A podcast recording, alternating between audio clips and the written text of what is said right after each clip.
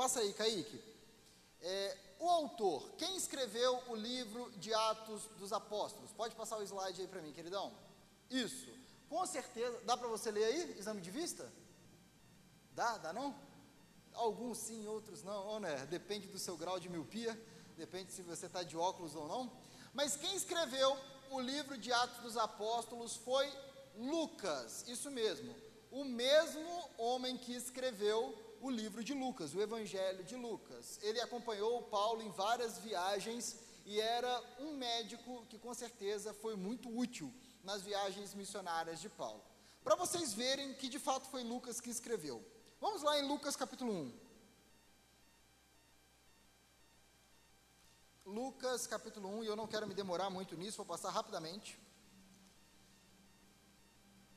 Olha como começa o Evangelho de Lucas.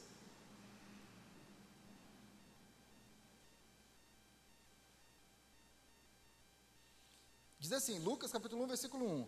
Muitos já se dedicaram a elaborar um relato dos fatos que se cumpriram entre nós, conforme nos foram transmitidos por aqueles que desde o início foram testemunhas oculares e servos da palavra.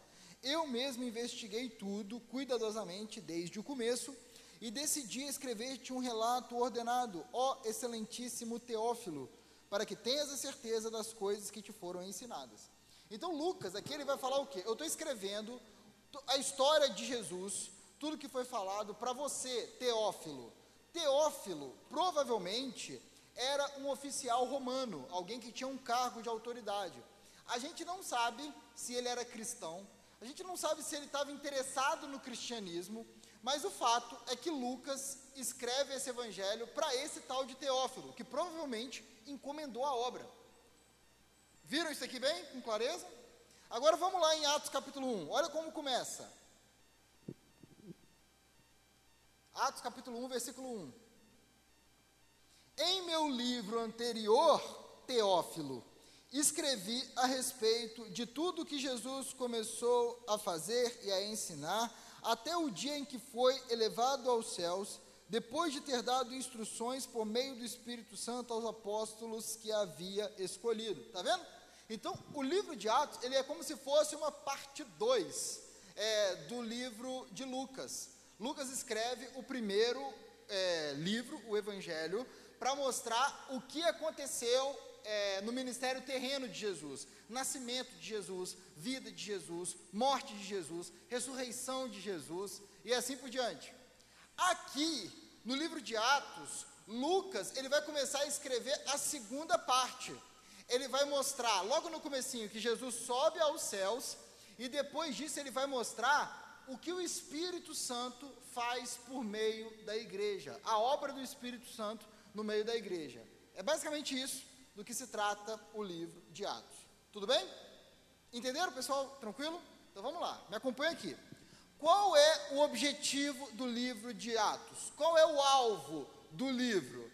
Muito simples. O objetivo é mostrar a ação do Espírito Santo para o crescimento da igreja. É isso que a gente vai ver hoje aqui, até o fim dessa mensagem. O Espírito Santo agindo para que a igreja cresça para que a obra de Deus continue. E aqui vai ser mostrado como nos primeiros 30 anos ali da igreja, o Espírito Santo age poderosamente para que a igreja cresça. Tanto que o livro, aí na sua Bíblia, o nome dele é Atos dos Apóstolos, não é isso? É, é assim que está escrito ou está escrito só Atos? Na minha está Atos dos Apóstolos. Mas esse livro poderia ser chamado de uma forma melhor de Atos do Espírito Santo por meio dos apóstolos, porque, como vocês vão ver, o que acontece no livro de Atos é o Espírito Santo em ação o tempo inteiro. É isso que a gente vai ver hoje aqui, repetidas vezes. Então vamos lá, vamos entender o que está acontecendo aqui. Jesus, ele ressuscita, aparece aos discípulos, e lá em Mateus capítulo 28, ele vai dar uma missão para os discípulos. Qual é a missão? Vão por todo o mundo e façam discípulos de todas as nações, não é isso? Preguem o evangelho a toda a criatura. E o livro de Atos vai mostrar como o Espírito Santo capacita aqueles homens e toda a igreja a fazer justamente Isso. Beleza?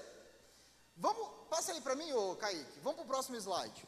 Seguinte, do versículo 1 até o versículo 11, nós temos aí o tema, a introdução do livro de Atos dos Apóstolos. Aqui, nesses 11 primeiros versículos, Lucas ele vai mostrar do que, que se trata o livro. E eu gostaria de ler é, do versículo 3 para frente. Diz assim: Depois do seu sofrimento, Jesus apresentou-se a eles e deu-lhes muitas provas indiscutíveis de que estava vivo. Você pode dizer amém? Apareceu-lhes por um período de 40 dias, falando-lhes acerca do reino de Deus. Então Jesus ressuscita e aparece aos discípulos durante 40 dias. Durante 40 dias, Jesus fica aparecendo para os discípulos e falando acerca do reino de Deus. Continuando, versículo 4. Certa ocasião, enquanto comia com eles, deu-lhes esta ordem. Olha a ordem de Jesus: Não saiam de Jerusalém, mas esperem pela promessa de meu Pai, da qual lhes falei. Pois João batizou com água, mas dentro de poucos dias vocês serão batizados com o Espírito Santo. Então, os que estavam reunidos lhe perguntaram: Senhor, é neste tempo que vais restaurar o reino a Israel? Ele lhes respondeu: Não lhes compete saber os tempos ou as datas que o Pai estabeleceu pela sua própria autoridade, mas receberão poder quando o Espírito Santo descer sobre vocês e serão minhas testemunhas em Jerusalém, em toda a Judéia e Samaria e até os confins da terra. Tendo dito isso, foi elevado às alturas enquanto eles olhavam, enquanto eles olhavam, e uma nuvem o encobriu da vista deles. E eles ficaram com os olhos fixos no céu enquanto ele subia. De repente, surgiram diante deles dois homens vestidos de branco, que lhes disseram: Galileus, por que vocês estão olhando para o céu? Este mesmo Jesus, que dentre vocês foi elevado aos céus, voltará da mesma forma como o viram subir. Então, olha só, aqui nós temos a introdução. Jesus fala assim: fiquem em Jerusalém, porque o Espírito Santo vai vir sobre vocês e vai encher vocês de poder para cumprir aquela missão que eu dei, para pregar o Evangelho em Jerusalém, em, e Jesus só vai aumentando de tamanho, em Jerusalém, em Samaria e até os confins da terra. Beleza? E quando é que isso, que isso deve ser feito? Isso deve ser feito até Jesus voltar. Até os discípulos virem Jesus vindo sobre as nuvens dos céus. Então, resumindo, qual é o tema do livro de Atos? É o Espírito Santo enchendo a igreja de poder e a igreja prega o evangelho até a vinda de Jesus. É disso que se trata o livro. E aí eu quero que você leia junto comigo, eu quero que você leia de verdade, não com voz morta, tudo bem? O versículo 8. Vamos ler. Atos capítulo 1, versículo 8. 1, 2, 3 e. Mas receberão poder quando o Espírito Santo descer sobre vocês, e serão minhas testemunhas em Jerusalém, em toda a Judéia e Samaria e até os confins da terra. Por que, que eu pedi para você ler esse versículo junto comigo? Porque nesse versículo está toda a estrutura do livro de Atos. Kaique, por favor. Aqui, nesse versículo, está desenhado o livro de Atos. Por quê? O livro de Atos ele tem três partes principais. Em primeiro lugar, vai mostrar o evangelho crescendo em Jerusalém. Jesus fala: Vocês serão minhas testemunhas, hein? Como é que está no versículo 8 aí? Jerusalém, não é isso? Então a primeira parte do livro vai mostrar o, o evangelho avançando dentro da cidade de Jerusalém. A segunda parte do livro vai mostrar o evangelho avançando nas cidades ao redor de Jerusalém, ou seja, em Samaria e na região da Judéia. Não é isso que diz o versículo 8? Serão minhas testemunhas em Jerusalém, como é que está aí? Em toda a Judéia e Samaria. E depois, a terceira parte do livro vai mostrar o evangelho chegando até os confins da terra, chegando em quase todos os lugares do mundo conhecidos até então essa época. É assim que está estruturado o livro de Atos. O Espírito Santo agindo com poder e o Evangelho é, chegando em Jerusalém, Judéia e Samaria e até os confins da terra. Ok, pessoal? Vamos então para a primeira parte do livro. Pode passar, Kaique, que, se fa que fala do Evangelho em Jerusalém, que vai do versículo 12 até o capítulo 8, versículo 3. É a primeira grande parte. Vamos lá, olha só. Começa, e eu vou só passar aqui, gente, pelas passagens, porque se a gente tratar cada uma com detalhe, vou fazer igual eu fiz quando foi o estudo de João. E eu não quero que isso aconteça hoje. Do versículo 12 até o versículo 26, você já vê o Espírito Santo trabalhando ali na igreja. Porque é, Judas morreu, lembra? Se enforcou, caiu da forca, se despedaçou, e, e assim vai. Uma coisa terrível. E ali eles escolhem uma pessoa para substituir Judas, para ficar no lugar de Judas. E repare como isso é dirigido por Deus. Veja o versículo 24. Diz assim: Depois oraram, Senhor, tu conheces o coração de todos, mostra-nos qual destes dois tens escolhido para assumir este ministério apostólico que Judas abandonou. Então, eles pedem direção a Deus e Deus dá a direção e um homem é escolhido para ficar no lugar de Judas. E no capítulo 2 de Atos, que é um dos capítulos mais famosos da Bíblia, tem música de Atos 2, tem gente pedindo, faz um novo Pentecoste, coisa assim. É, não vão pedir isso não, tá? Depois eu explico por quê. Mas é o seguinte, é, gente, Atos capítulo 2 é a vinda do Espírito Santo. Jesus fala o quê? Fiquem em Jerusalém, certo? E vocês receberão poder para cumprir a missão de serem as minhas testemunhas. E no capítulo 2, os discípulos estão em Jerusalém e Jesus cumpre a promessa. Jesus envia o Espírito Santo e o sinal que deixa bem claro que o Espírito Santo foi enviado é que aqueles homens, eles começam a falar em outras línguas. Pastor, foi língua estranha? Não. Eles começaram a falar em outros idiomas, ou seja, é como se vários idiomas. Come... Gente, não sou contra o dom de línguas, tá? Por favor. Mas esse texto mostra claramente que esses homens começaram a falar outros idiomas. Vamos dar uma passada aqui. Olha o que, que diz aí. É, versículo 4. Todos ficaram cheios do Espírito Santo e começaram a falar noutras línguas, conforme o Espírito os capacitava. Então era como se a gente tivesse aqui e a galera começasse a louvar a Deus fluentemente em alemão, japonês, espanhol, português, mandarim, tudo que for. E aí, por que, que você fala isso, pastor? Porque olha o que, que diz no versículo 7. Tinha uma grande multidão ali. Era uma festa que estava acontecendo em Jerusalém. E tinha gente de todo canto do mundo. Tinha gente de tudo quanto é nação. E no versículo 7, olha o que, que o pessoal diz. Atônitos e maravilhados, eles perguntavam: Acaso não são galileus todos estes homens que estão falando? Então, como os ouvimos, preste atenção, cada um de nós em nossa própria língua materna, tá vendo? Os caras estavam ouvindo na língua deles. E por causa disso, esses homens falaram em outras línguas, não na língua nativa deles. E, gente, isso é um milagre, né? Imagina, tem um monte de gringo aqui, é, que está tá em Juiz de Fora para uma festa, a gente lá no meio do Parque Alfred tocando violãozinho, e aí, pô, a Duda começa a falar japonês, louvar o Senhor lá, e o Japão, pô, essa menina sabe falar japonês? Não, aconteceu aqui agora, é um milagre. Foi algo que o Espírito Santo fez, e ali várias nações já começaram a ouvir o Evangelho. Beleza, pessoal? Todo mundo caminhando bem até aqui? Vamos lá.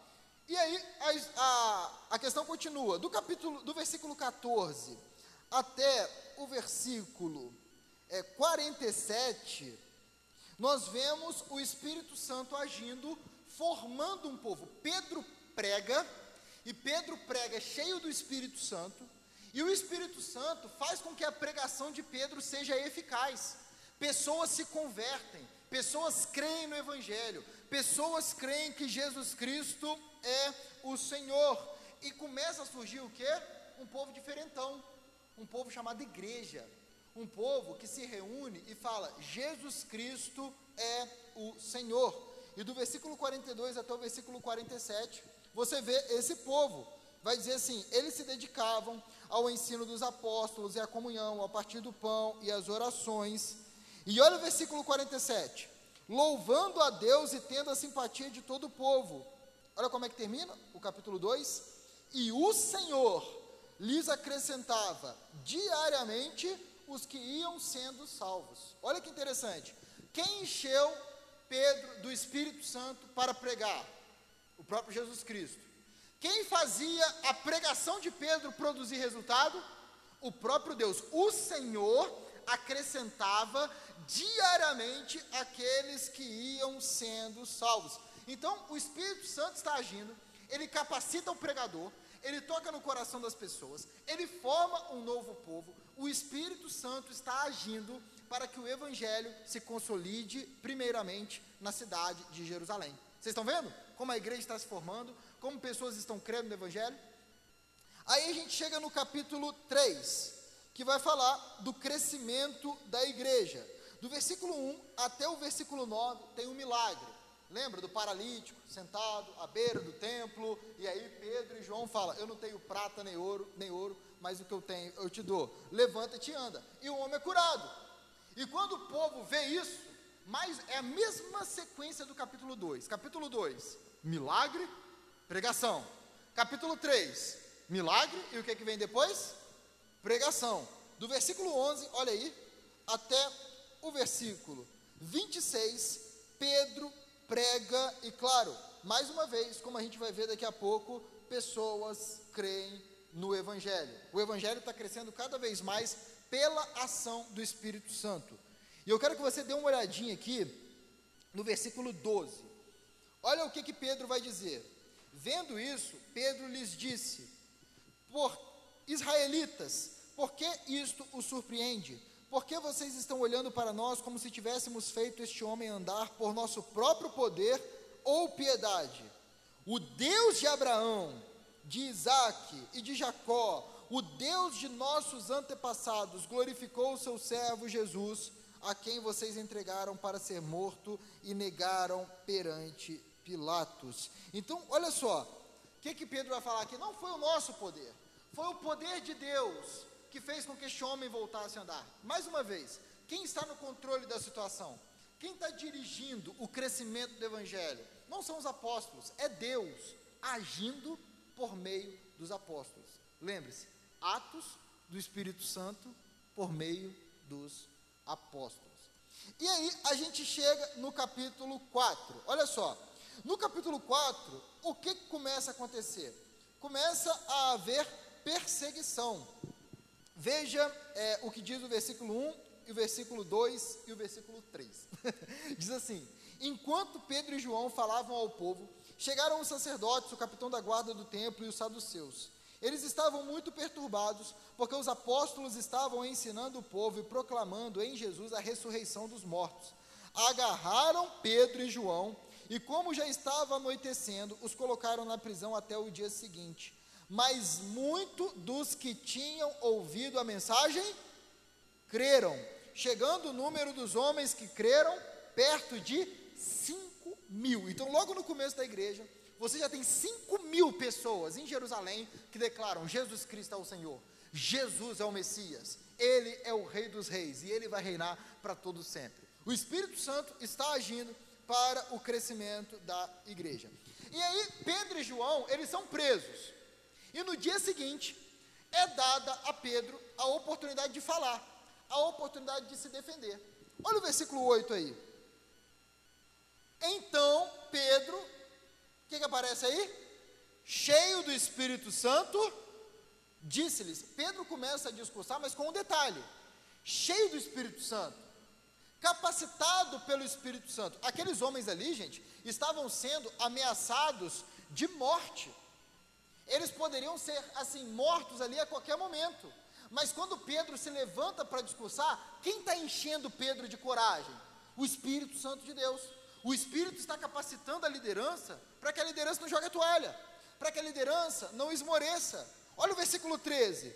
Vendo a coragem de Pedro e de João, e percebendo que eram homens, blá, blá, blá, ou seja, tinha coragem, era algo visível. O Espírito Santo estava ali enchendo Pedro de coragem.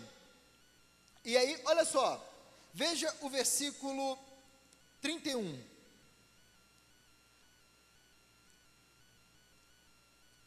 Deixa eu achar aqui, peraí que eu me perdi.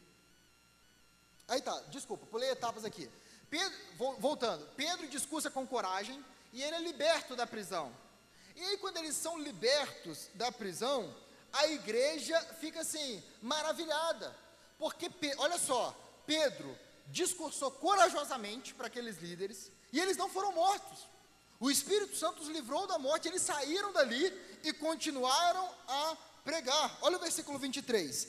Quando foram soltos, Pedro e João voltaram para os seus companheiros e contaram tudo o que os chefes dos sacerdotes e os líderes religiosos lhes tinham dito. E aí o povo começa a orar. O povo ora, ora, ora e pede. Olha só o versículo 29.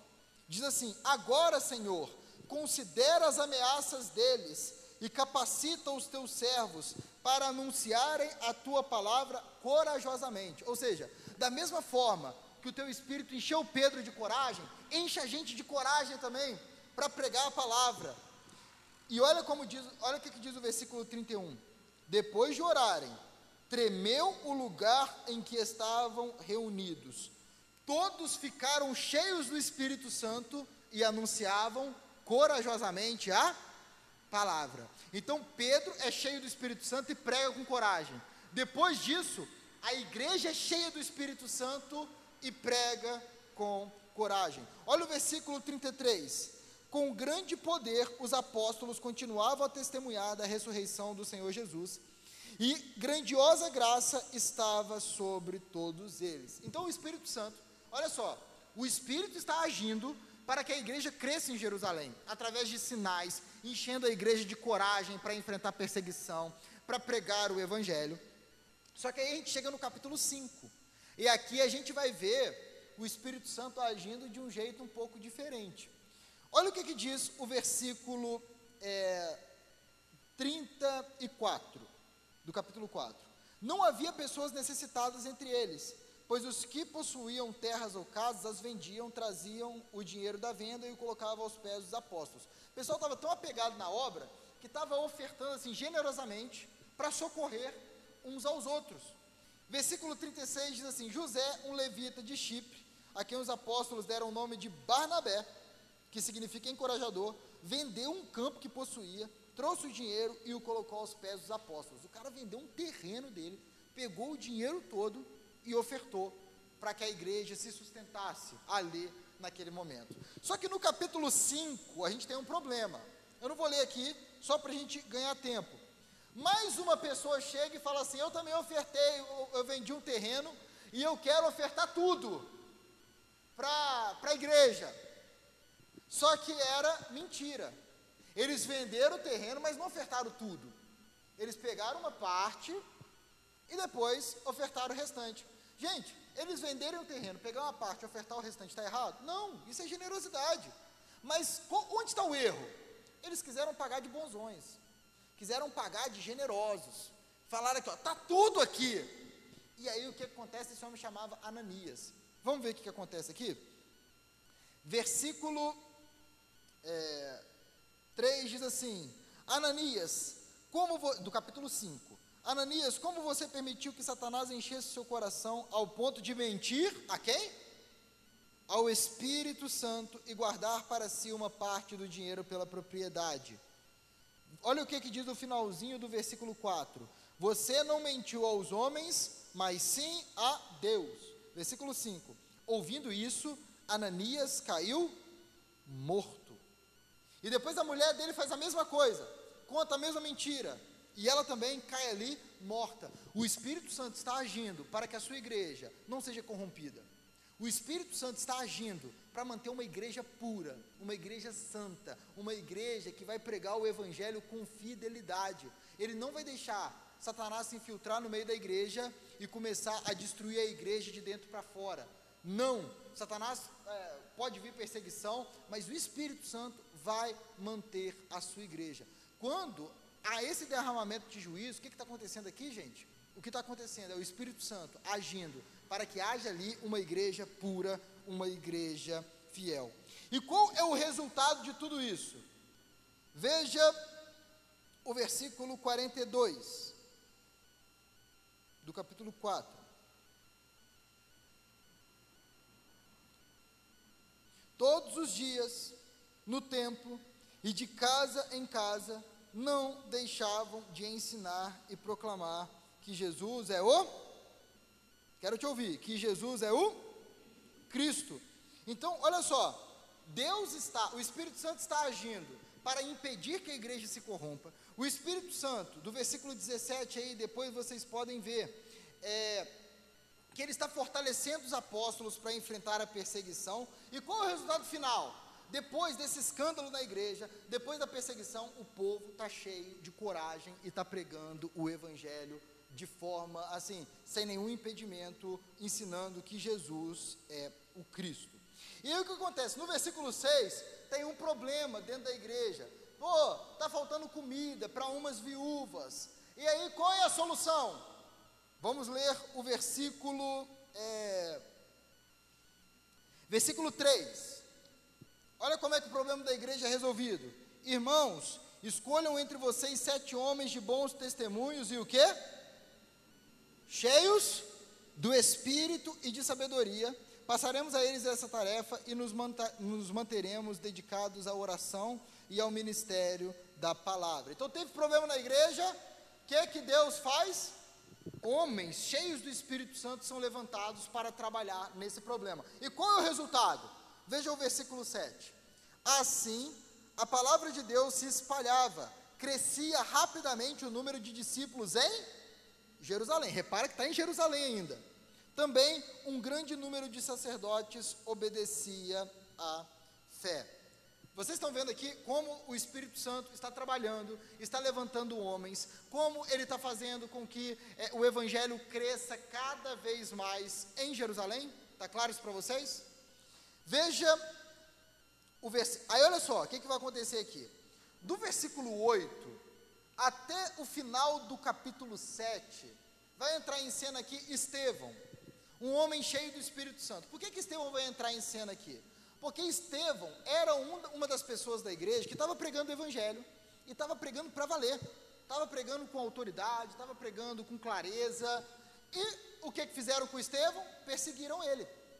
É, tentaram discutir com ele, mas olha o que, que diz o versículo 10 mas não podiam resistir à sabedoria e ao espírito com que ele falava. As pessoas tentavam calar a boca de Estevão, mas o Espírito Santo dava sabedoria para ele. O Espírito Santo capacitava, capacitava Estevão e ele pregava cada vez mais. E o que, que os caras fazem? A gente não consegue calar a boca de Estevão. Então vamos fazer uns caras falarem umas mentiras aí. Vamos chamar uns caras, eles vão falar que Estevão é, blasfemou, fez isso, aquilo, e a gente vai conseguir apedrejar Estevão. E é isso que acontece. No capítulo 7, Estevão tem, é o discurso de defesa dele. Ele está ali, ele prega, e ele, e aí que está, olha, olha que interessante. Veja o versículo 51 do capítulo 7.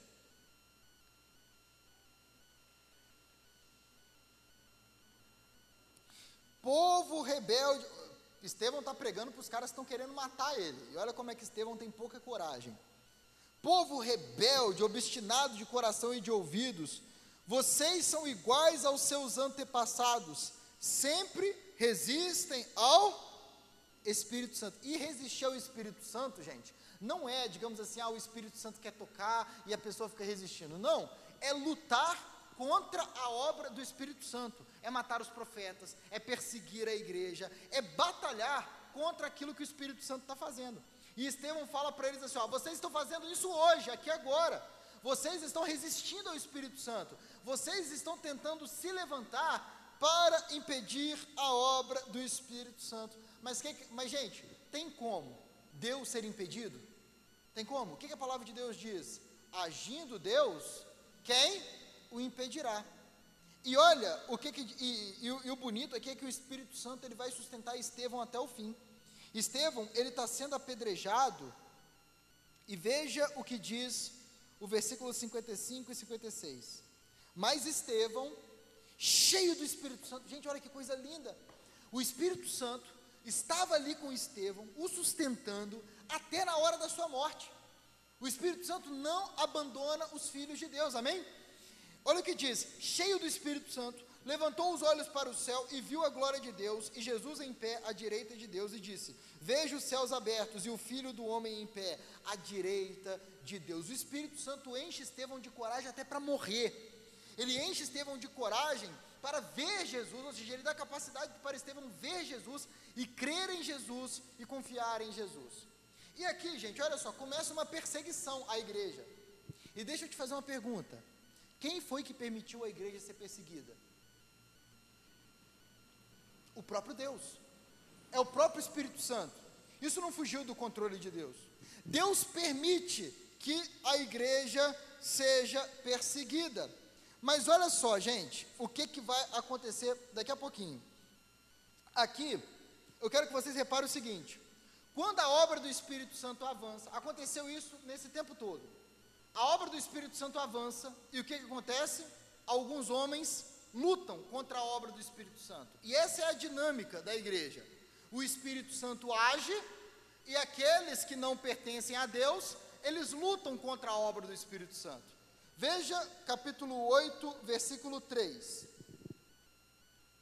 Versículo 2 diz assim: Alguns homens piedosos Vamos ler o versículo 1, 2 e 3. Naquela ocasião, desencadeou-se uma grande perseguição contra toda a igreja em Jerusalém.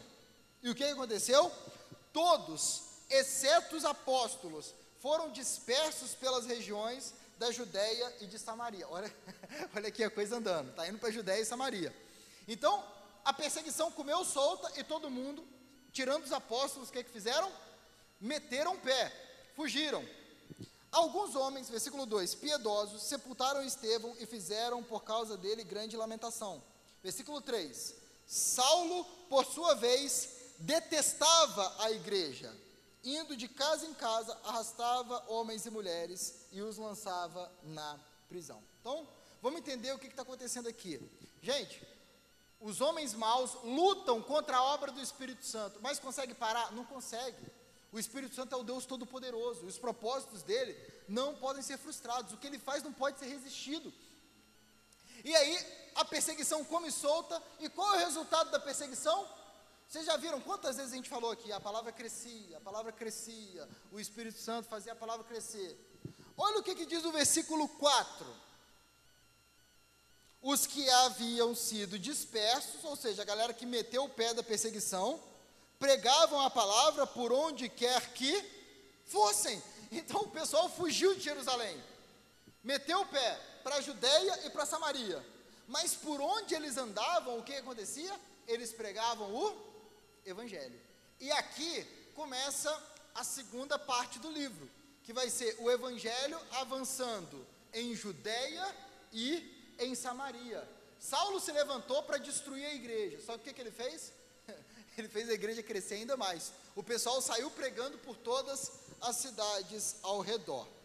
Beleza? E aqui a gente começa a segunda grande parte do livro, que vai até o capítulo 12. E agora, gente, eu vou passar aqui bem é, direto pelas passagens. É o seguinte: do versículo 4 até o versículo 25, você vai ver Filipe pregando em Samaria, já em outra cidade. Filipe era um dos diáconos fugiu e começou a pregar na cidade de Samaria. E muita gente se converteu ali. Um homem tenta comprar o dom do Espírito, mas ele é proibido disso. O Espírito Santo protege a igreja de falsos mestres. E aí, o que, que o Espírito Santo vai fazer? A partir do versículo 26, Deus vai dirigir o Espírito, Deus vai dirigir Filipe para ir para um determinado lugar. Olha só o versículo 26. Um anjo do Senhor disse a Filipe. Gente, olha só, quem está dirigindo as coisas aqui? Filipe deu um estalo e falou assim: Ah, eu vou lá para aquela estrada. Foi isso que aconteceu? Não. Deus envia um anjo e fala para Filipe o seguinte: Vá para o sul, para a estrada que desce de Jerusalém até Gaza. Então, Deus dirige. Deus fala: Filipe, vai para tal lugar. E aí, Filipe ali ele se encontra com um homem que está lendo a Bíblia. E olha o que, que diz o versículo 29. E o Espírito disse a Filipe: aproxime-se dessa carruagem e acompanha. Gente, quem mandou Filipe até lá conversar com o cara? O Espírito Santo. Vocês estão vendo como o Espírito Santo está dirigindo tudo aqui? Como ele está trabalhando em todas as coisas? E nesse episódio aqui, gente, o que, que vai acontecer? Esse homem ouve o Evangelho, esse homem crê em Jesus Cristo e ele se torna um evangelista lá na sua região. Vejam, o Espírito Santo agora está agindo fora de Jerusalém para o crescimento da igreja. O Espírito Santo está agindo para que a igreja cresça, para que o evangelho avance. E aí, nós chegamos no versículo, olha o versículo 40. O que, que diz aí? Versículo 39. Felipe acaba de batizar o sujeito lá, e no versículo 39 diz assim: Quando saíram da água, o Espírito do Senhor arrebatou Felipe repentinamente. Então, batizou e Felipe sumiu. O Espírito Santo arrebata ele ali e deixa Felipe em outro lugar. Olha só. Felipe, porém, apareceu em Azoto e indo para Cesareia, pregava o evangelho em todas as cidades pelas quais passava. Tá vendo? O Espírito Santo leva Felipe até lá o Espírito Santo tira Felipe de lá, o Espírito Santo faz com que o evangelista vá para, faz surgir um novo evangelista, o Espírito está agindo para que o evangelho avance, para que a igreja avance, para que haja discípulos de Jesus Cristo em todas as nações. E no versículo, no capítulo 9, nós temos aí a ação mais clara em todo o livro de Atos, que é a conversão de Paulo. Gente, Deus faz tudo aqui. Deus é quem se revela a Paulo. Deus, Jesus é que aparece para Paulo e fala: Saulo, Saulo, por que você me persegue? Veja o versículo depois, o versículo. É, deixa eu ver que eu anotei, desculpa, são muitos versículos anotados aqui. Veja o versículo 17 do capítulo 9. Deus apare, Jesus aparece para Paulo e Paulo chega na cidade cego. E aí, o que acontece? As coisas acontecem naturalmente? Claro que não. Versículo 17 diz assim: 9, 17. Primeiro, olha só, deixa eu consertar as coisas aqui. Paulo entra na cidade, certo? Cego. E aí Deus fala com Ananias: Ananias, vai lá falar com Paulo. Tá vendo? Deus está dirigindo tudo. E no versículo 17, Ananias fala assim: Então Ananias foi, entrou na sua casa, pôs as mãos sobre Saulo e disse: Irmão Saulo, o Senhor Jesus que lhe apareceu no caminho por onde você vinha, enviou-me para que você volte a ver e seja cheio do Espírito Santo. Então, olha só, Saulo é cheio de quem? Do Espírito Santo. E é a partir daquele momento, o maior perseguidor do cristianismo se torna o maior pregador do cristianismo. Aquele que queria destruir os seguidores de Jesus se torna talvez o maior seguidor de Jesus e o maior pregador da mensagem do Evangelho. E aí, pessoal, nós chegamos aí no é, do versículo 19 até o versículo 31, você vai ver é, as ações de Paulo. Mas veja como termina essa passagem. A igreja passava por um período de paz. Então a perseguição tinha acabado. Por quê? Porque o, o maior perseguidor foi salvo. Em toda a Judéia, Galiléia e Samaria. Ela se edificava, veja como vai terminar mais uma vez. E encorajada pelo Espírito Santo, crescia em número, vivendo no temor do Senhor. Está vendo? Mais uma vez, a igreja, encorajada pelo Espírito, pelo Espírito Santo, crescia. O Espírito está agindo para que a igreja cresça. Aí a gente vai chegar, olha, do versículo 32 até o final, a gente vai ver Pedro ali é, realizando dois milagres. Só que no versículo, no capítulo 10, que é um capítulo importantíssimo, olha só, a gente vai ver o Espírito Santo começando a agir aqui, para que o Evangelho não fique só em Jerusalém e também não só em Judéia e Samaria. O Evangelho tem que ir para mais longe. O Evangelho ele tem que alcançar até onde, gente? Até os confins da terra. E aí o que acontece? No capítulo 10, você tem a conversão aqui de um gentio e olha o que acontece aqui. Do versículo 1 até o versículo 7, você vai ver que Deus fala com o homem. Ele fala assim: olha, versículo 5: Agora mande alguns homens a Jope para trazerem um certo Simão, também conhecido como Pedro. Então Deus fala com o homem, falando assim: vai em tal cidade buscar Pedro. Quem está dirigindo as coisas aqui, gente? É Deus? É Deus. Não foi o homem que deu o estalo e falou assim: vai lá buscar Pedro. Não. Deus fala: vai lá buscar Pedro. Traz Pedro. Enquanto isso, Pedro, na outra cidade, no versículo 9 aí, Pedro tem uma visão. É, a visão era o quê? Um lençol gigantesco, cheio de animal que o judeu não comia, e Deus fala assim: mate e come. E Pedro fala assim: Que isso, está doido, Deus? Olha Pedro falando: Que isso, Deus? Eu jamais passou pela minha boca um animal impuro. E Deus fala: Não chame de impuro aquilo que Deus purificou. O que, que Deus estava mostrando? Deus já estava mostrando o seguinte: Olha, esses gentios, esses estrangeiros que vocês chamam de impuros, eles serão trazidos para dentro do povo de Deus. Então, Deus fala para Cornélio buscar Pedro, Deus dá uma visão para Pedro, e olha só o que, que Deus vai falar com Pedro. Versículo 19. Então Pedro ainda estava pensando, enquanto Pedro ainda estava pensando na visão, o Espírito lhe disse: Simão, três homens estão procurando por você, portanto levante-se e desça, não hesite em ir com eles, pois eu os enviei. Então, Deus avisa, vai buscar Pedro. Deus dá uma visão para Pedro. Deus avisa para Pedro: Pedro, os caras estão vindo, vai com eles. E Pedro vai. E no final do capítulo 10, gente, o que, que vai acontecer? Pedro vai pregar, ele vai começar a pregar a partir do versículo 34. E aí, no versículo 44 do capítulo 10, olha o que, que vai acontecer. Enquanto Pedro ainda estava falando estas palavras, o Espírito Santo desceu sobre todos os que ouviam a mensagem.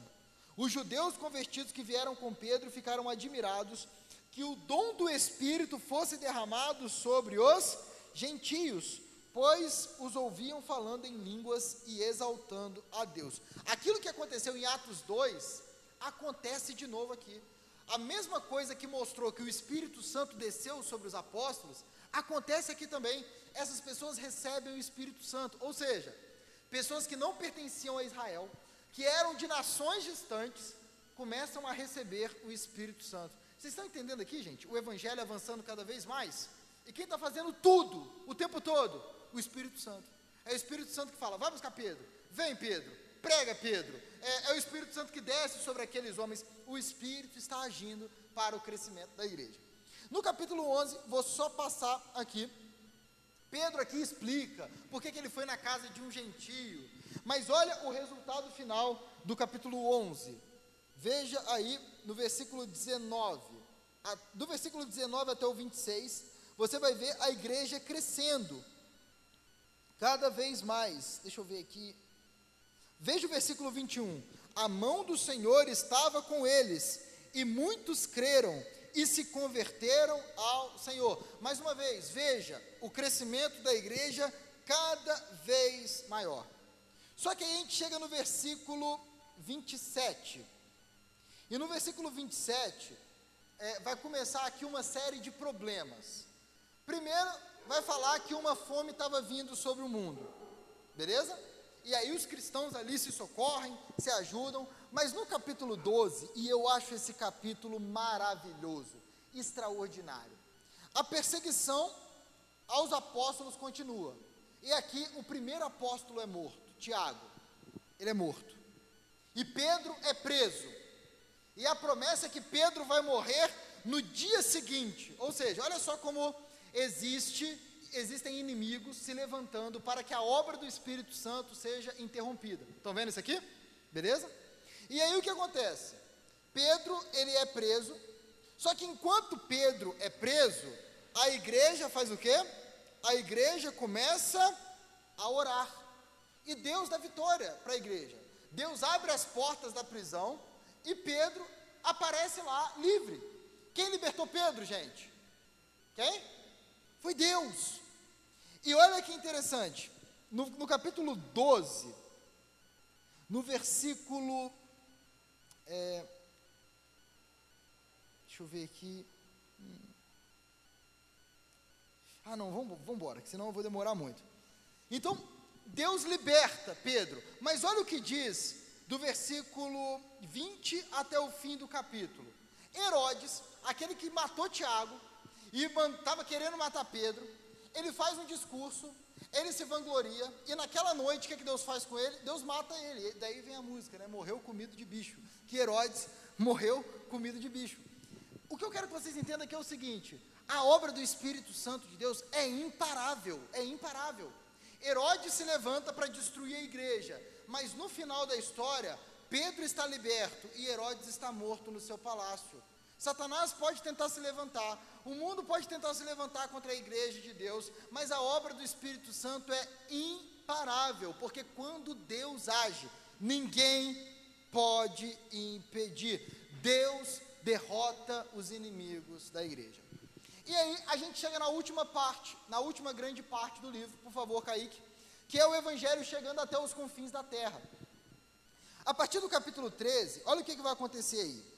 Veja a partir do versículo 1. Diz assim: Na igreja de Antioquia, ou Antioquia, como alguns falam, havia profetas e mestres: Barnabé, Simeão, chamado Níger, Lúcio de Cirene, Manaém, que fora criado com Herodes o tetrarca, e Saulo. Aí olha o versículo 2. Enquanto adoravam o Senhor e jejuavam, quem vai aparecer aí de novo? Fala para mim, quem aparece de novo? O Espírito Santo. Disse o Espírito Santo: Separem-me Barnabé e Saulo para a obra a que os tenho chamado. Assim, depois de jejuar e orar, impuseram-lhe as mãos e os enviaram. Então o Espírito Santo, no meio de uma reunião da igreja, ele fala assim: separa Barnabé e Saulo e eles vão viajar, eles vão pregar. E aí você tem o início do evangelho chegando até os confins da terra. Paulo e Barnabé começam a viajar para várias cidades. O evangelho não está só em Jerusalém mais. O evangelho não está só na Judéia e Samaria, o evangelho agora está alcançando todas as nações. E aqui, Paulo e Barnabé eles vão começar a viajar, e em cada cidade que eles chegam, um povo crê no evangelho. Em cada cidade que eles chegam, alguns creem no Evangelho e começam a surgir igrejas de Jesus Cristo em todo o Império Romano. E agora a gente vai muito rápido aqui, olha só. Do capítulo 13 até o capítulo 14, esses dois primeiros capítulos, você tem a, a primeira viagem missionária de Paulo. Paulo fez três viagens missionárias. Capítulo 13 e capítulo 14, você tem a primeira viagem, ou seja, o primeiro tour de Paulo por várias cidades até voltar para a igreja onde ele estava. Então você vai ver aí, ó, no versículo 4, em Chipre, versículo 13, em Antioquia da Pisídia, depois, capítulo 14, em Icônio, depois, versículo 8, em Listra e em Derbe, é, e depois, lá no versículo 21, o retorno para Antioquia da Síria. E se você ler esse relato aqui, você vai ver o Espírito Santo agindo, gente, o tempo todo, o tempo todo o Espírito Santo agindo por meio dos apóstolos e a igreja crescendo cada vez mais. Agora não tem igreja só em Jerusalém, não tem igreja só em Samaria, tem igreja em Icônio, tem igreja em Derbe, tem igreja em Listra, tem igreja em tudo quanto é canto, tem igreja em Chipre, tem igreja em várias cidades.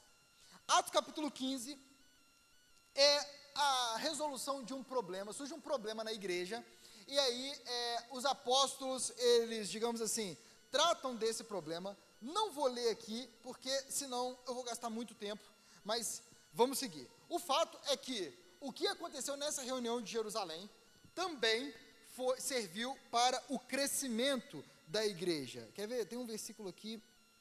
É, veja o versículo 31 do capítulo 15. Os irmãos a leram e se alegraram com a sua mens animadora mensagem. Judas e Silas, que eram profetas, encorajaram e fortaleceram os irmãos com muitas palavras. Então tem uma reunião no capítulo 15, e qual é o resultado dessa reunião, gente? O povo cheio de coragem, o povo animado para fazer a obra que Deus chamou para fazer. No capítulo, no versículo 36 do capítulo 15, até o final do capítulo 18, a gente vai ter a segunda viagem missionária de Paulo. E, gente, o que, que vai acontecer aqui na segunda viagem missionária? Mais uma vez, o Espírito Santo vai agir para o crescimento da igreja. E tem alguns versículos aqui que mostram de forma assim top como o Espírito Santo ele dirige as coisas. Olha só, é, Atos capítulo 16, é, versículo 5. Assim, as igrejas eram fortalecidas na fé e cresciam em número em cada dia. Tá vendo? O evangelho está avançando cada vez mais. Veja o versículo 6. Paulo e seus companheiros viajaram pela região da Frígia é, e da Galácia, tendo sido impedidos pelo Espírito Santo de pregar a palavra na província da Ásia. Então o Espírito Santo estava dirigindo o rumo. Às vezes os apóstolos queriam pregar em tal lugar, mas o Espírito Santo fechava as portas e falava assim: não, é por aqui. Veja o versículo 9. Durante a noite, Paulo teve uma visão na qual um homem da Macedônia estava em pé e lhe suplicava: Passe a Macedônia e ajude-nos. Depois que Paulo teve essa visão, preparamos-nos preparamos imediatamente para partir para a Macedônia. Então, Paulo tem a visão, olha só, o Espírito Santo fala: Você não vai para aqui, você vai para Macedônia. E Paulo vai para lá. Veja, isso aqui é só para ilustrar, e eu poderia falar vários exemplos aqui, mas é só para mostrar que o que está acontecendo aqui, gente? Quem está dirigindo a missão dos apóstolos é o Espírito Santo de Deus. Quem está agindo o tempo todo aqui é o Espírito Santo. É ele que envia Paulo, é ele que fala, por aqui não, é ele que enche de coragem, é ele que fala, vai para Macedônia. É o Espírito Santo que está em ação aqui o tempo todo. Veja o capítulo 18 aqui, ó. Perdão, 16, 14. Olha que legal. Paulo prega em uma cidade. Olha o que acontece no capítulo 14. Uma das que ouviram a mensagem era uma mulher temente a Deus chamada Lídia, vendedora de tecido de púrpura da cidade de Tiatira. Olha o final desse versículo, gente. O Senhor abriu seu coração para atender a mensagem de Paulo. Gente, quem foi que abriu o coração daquela mulher? Foi Deus. Quem fez a pregação de Paulo ter resultado? Deus. Capítulo 18, versículos 9 e 10. O cão está furioso. Vamos lá. Paulo estava com medo. Aí, olha o que que diz, versículo 9: Certa noite o Senhor falou a Paulo em visão: Não tenha medo, continue falando e não fique calado, pois estou com você e ninguém vai lhe fazer mal ou feri-lo, porque tenho muita gente nessa cidade. Assim, Paulo ficou ali durante um ano e meio, ensinando-lhes a palavra de Deus. Olha só, o Espírito Santo encorajando, o Espírito Santo dirigindo, o Espírito Santo agindo para que a missão da igreja continue. Beleza? Do versículo 23 do capítulo 18 até o, a metade do capítulo 21, é, ali o versículo 16, a gente tem a terceira viagem missionária de Paulo. E vai acontecer, gente, a mesma coisa aqui. O Espírito Santo agindo para que cada, e, e em cada viagem, gente, olha só, em cada, uma da via, em cada viagem, Paulo está indo mais longe. Na primeira viagem, é muito legal se vocês pegarem um mapa para ver. Você vê a primeira viagem de Paulo. A segunda ele vai mais longe. A terceira ele vai ainda mais longe. O evangelho só vai se espalhando cada vez mais. E no final da terceira viagem, capítulo 21, Paulo chega em Jerusalém. E aí ele está se preparando para a quarta viagem. E Paulo quer ir até Roma agora, ou seja, até o coração do mundo, até a capital do império. Só que o que, que acontece? Paulo é preso. Aí parece aos inimigos da igreja se levantando. Poxa, será que eles vão frustrar, né? Será que eles vão impedir o evangelho chegar até os confins da terra? E, gente, do capítulo 21 até o capítulo 26, sabe o que, que vai acontecer? Você vai ver aí um caso como se fosse assim, aqueles casos de julgamento que, fica, que o pessoal fica acompanhando no jornal. É isso aí. Paulo sendo julgado. E, gente, o caso vai se desenvolvendo, vai se desenvolvendo, vai se desenvolvendo. E sabe como é que termina o julgamento do caso? Paulo, ele vai ser julgado por César em Roma. É assim que termina. Paulo estava planejando chegar em Roma como? Numa viagem missionária. Mas Deus leva Paulo para Roma como? Preso. E aí, eu vou encerrar aqui, no, no capítulo 27, você tem a viagem de Paulo para Roma. E você vai ver aí como Deus dirige. Paulo é picado por cobra e não morre. É, acontece um monte de coisa. E no capítulo 28, olha só, no versículo 11, está aí. Paulo chega em Roma. E aqui, gente, muita gente vai falar que o livro de Atos ele não tem final. Tem final sim, gente. O pessoal fala, ah, o livro de Atos acaba do nada porque a história continua com a igreja de hoje. Tá, a história continua com a igreja de hoje, mas o livro de Atos tem final. E Paulo chega a Roma e veja como termina o, o livro de Atos, versículo 30 e 31. O que, que vai dizer aí? Por dois anos inteiros, Paulo permaneceu na casa que havia alugado e recebia a todos os que iam vê-lo.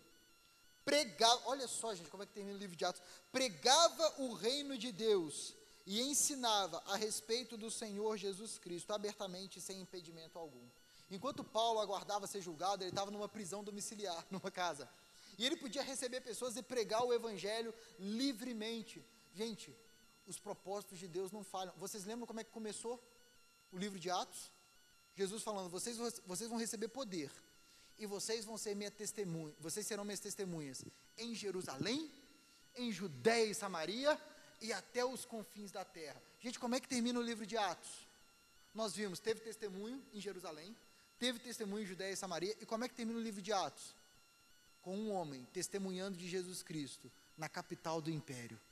No lugar, no último lugar que as pessoas poderiam pensar que o evangelho seria pregado, ali estava sendo pregado.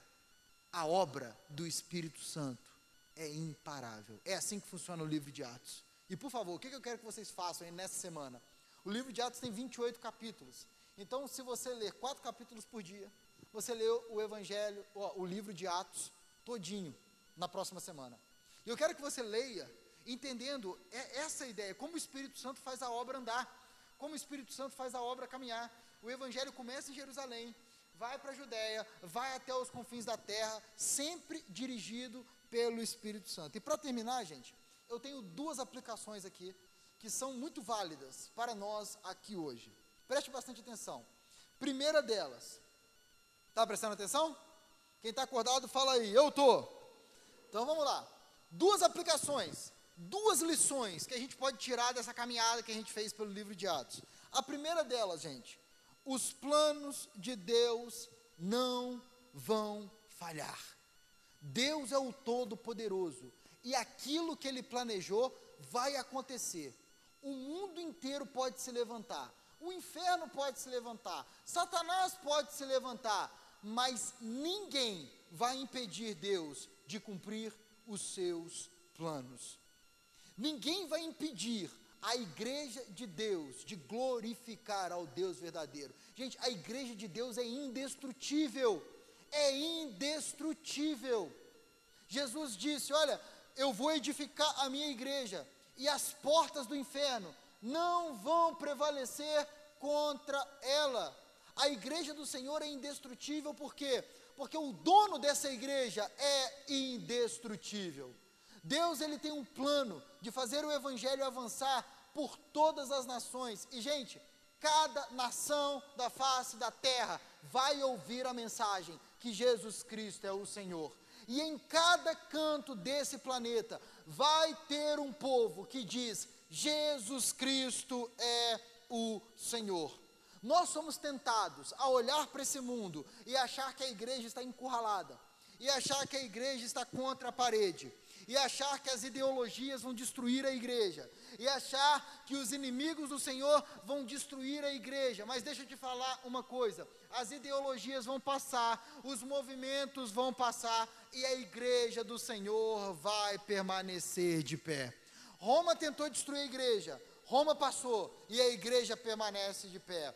Vários tentaram destruir as igrejas, todos passaram e a igreja do Senhor permanece de pé.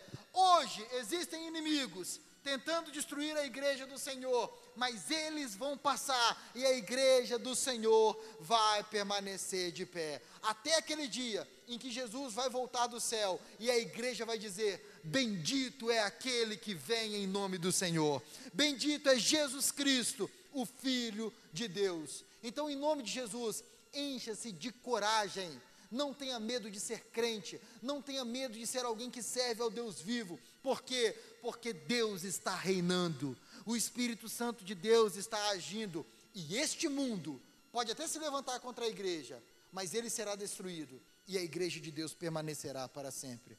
Herodes pode prender Pedro, mas no fim da história, Pedro está livre e Herodes está sendo devorado por vermes. A igreja do Senhor é indestrutível.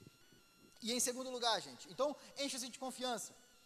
A segunda aplicação que eu quero trazer aqui é que a igreja só avança no poder do Espírito Santo. A igreja só avança quando ela é cheia do Espírito Santo de Deus. Nós não vamos avançar, preste atenção. Nós, como um grupo de jovens aqui, não vamos avançar é, pensando ah, nos louvores mais legais, descolados, em uma luz diferente, ou em estratégias de marketing para trazer mais gente, isso e aquilo. Não é assim que a igreja avança. Quem que faz a igreja avançar, gente? É o Espírito Santo de Deus. É Ele que age com poder. É Ele que nos enche de coragem. É Ele que nos santifica. É Ele que transforma o nosso coração e faz de nós a luz do mundo, o sal da terra. Então, o que eu quero que vocês entendam aqui é o seguinte: nós só avançamos pelo poder do Espírito. E o que, é que isso deve produzir em nós? A gente tem que dobrar os nossos joelhos e falar: Espírito Santo, nós queremos ser cheios de Ti cheios de santidade. Cheio, e gente, ser cheio do Espírito Santo não é rodopiar, não é dar mortal, não é cantar a mesma música três horas, ficar. Não, não, não. Ser cheio do Espírito Santo é ser, é ser um povo santo, é ser um povo corajoso para falar que Jesus Cristo é um Senhor no mundo que odeia Jesus, é ser luz desse mundo. Então nós temos que pedir, Espírito Santo, nós queremos ser cheios de Ti, porque a igreja só vai avançar, a igreja só vai brilhar no poder do Espírito Santo. Amém, gente? Então vocês têm uma missão essa semana. Eu quero que vocês leiam o livro de Atos inteiro, quatro capítulos por dia, de segunda a domingo. Vou dar amanhã de, de folga para vocês. Mas de segunda a domingo. Casados aí, ó, leiam juntos. Né? Namorados, leiam juntos também. Solteiro, lê orando para Deus mandar varou ou varão. Mas é, Leia, leia, vamos ler aí o livro de Atos essa semana e tendo essa visão. Eu vou mandar esse slide para vocês, para que vocês assim consigam acompanhar a ideia do evangelho avançando cada vez mais. Tá bom, pessoal? Vamos ficar de pé para a gente orar? Eu sei que é um estudo um pouco mais longo, gente, mas a gente caminhou por um livro inteiro da Bíblia. E se essa semana vocês lerem o livro de Atos e entenderem, poxa, eu já vou me dar mais do que satisfeito. Feche seus olhos, vamos orar. Senhor, nós somos gratos a Ti é, pela leitura da Tua palavra e te louvamos porque se a igreja está de pé até hoje, é porque o Espírito Santo nos sustentou até aqui. Senhor, se a igreja ainda está de pé, é porque o Teu Espírito, século após século, ano após ano, manteve um povo fiel a Jesus Cristo. E nós te louvamos porque Tu és o Deus invencível Tu és o Deus Todo-Poderoso, teus planos não podem falhar, teus decretos não podem fracassar. Nós declaramos isso. E nós te pedimos, ah, Senhor Jesus, enche-nos com o teu espírito, para que sejamos um povo santo, um povo corajoso para pregar a palavra. Faça de nós um povo que brilha neste mundo. Queremos ser cheios de Ti, para que o Teu nome seja glorificado, para que o Teu nome seja exaltado. Encha cada jovem aqui do Teu Espírito, para que a Tua luz brilhe nesse mundo de trevas. Eu te peço isso de todo o meu coração. Enche esses jovens de coragem para pregar o Evangelho. Enche esses jovens de coragem para viver em santidade. Eu te peço isso. Em nome de Jesus. Amém, amém e amém. Graças a Deus. Pessoal, pode sentar. Eu tenho alguns recados para vocês antes das ofertas. Seguinte, pessoal. É, eu fiz uma primeira coisa. Hoje nós temos várias pessoas que estão aqui no outdoor pela primeira vez. Então, quero convidar você aí, no mínimo, falar com todo mundo no final do culto. Beleza? E você aí que está vindo a primeira vez, deixe-se ser falado, tá bom? Por todo mundo. Mas o que eu quero falar aqui é o seguinte: é, nas últimas semanas, a gente, a gente mudou aí o esquema do outdoor esse ano. A gente fazia o culto todo sábado e passamos a fazer uma vez por mês com alguns encontros semanais aí com vários dos jovens. E até hoje a gente está tentando botar todo mundo nesse bolo, mas ajeitar a agenda final do pessoal aí não está fácil. Beleza.